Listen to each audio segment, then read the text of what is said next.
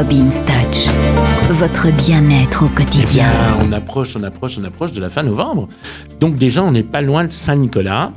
Alors aujourd'hui, ben, on va commencer à préparer un peu Saint-Nicolas. On va parler de la déco.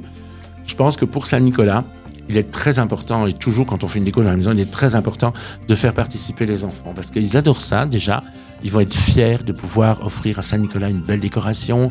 Donc aidez-les à faire des dessins, des, de la peinture, des petits bricolages. On peut faire des petits Saint-Nicolas. Il n'y a pas qu'à l'école qu'on fait des bricolages. On peut faire des bricolages à la maison avec ses parents. Et c'est hyper, hyper important pour l'enfant ce partage et cette participation. J'ai des petits-enfants, moi j'ai mon petit-fils, il adore quand on fait des bricolages ensemble. Il va faire des dessins pour Saint-Nicolas, il va poser une assiette le soir avant d'aller au lit pour que Saint-Nicolas vienne mettre quelque chose dedans. Des friandises en général. Alors, euh, les friandises aussi dans la pantoufle. N'oublions pas la légendaire pantoufle. Vous savez, on donne aux enfants tous les matins une friandise pour aller à l'école. Mettez cette friandise dans la pantoufle et laissez l'enfant découvrir avec émerveillement le matin Waouh, Saint-Nicolas est passé. Quoi.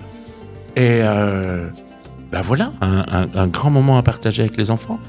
Et puis, on n'oublie pas, sur l'assiette de Saint-Nicolas, je veux des noix, des cacahuètes, des mandarines, des guimauves et du massepain.